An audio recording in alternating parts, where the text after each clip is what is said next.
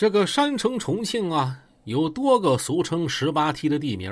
然而，位于沙坪坝区曾家镇老街上的十八梯，不仅鲜有外人前往，也鲜为人知。这条三米来宽的街巷，布下十八级石梯，左手边的第一家是一栋三开间的八层楼房。在有着二十多户人家的曾家新街呢，绝对是鹤立鸡群。一个姓王的中年妇女说：“这是文明俊的家，他的老三叫文强，搁重庆当大官了。前些日子被抓起来了。这是文强出事之后，在重庆曾家新街听到的最多的一句话。有媒体说，这文强兄弟仨人因为排行老二，所以被称为文二哥。其实不然，这文强一家啊，七姊妹。”文强并不是排行老二，而是排行老三。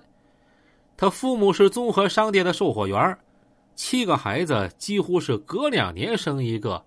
老大一九五一年，老二一九五三年，文强呢一九五五年，一直到最小的一九六三年。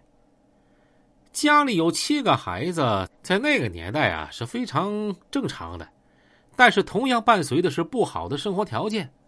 全村都知道文强家生活挺困难的，更不会给孩子过生日，以至于文强啊都不知道自己的阳历生日是哪一天，就知道是阴历，一九九五年十二月十七号。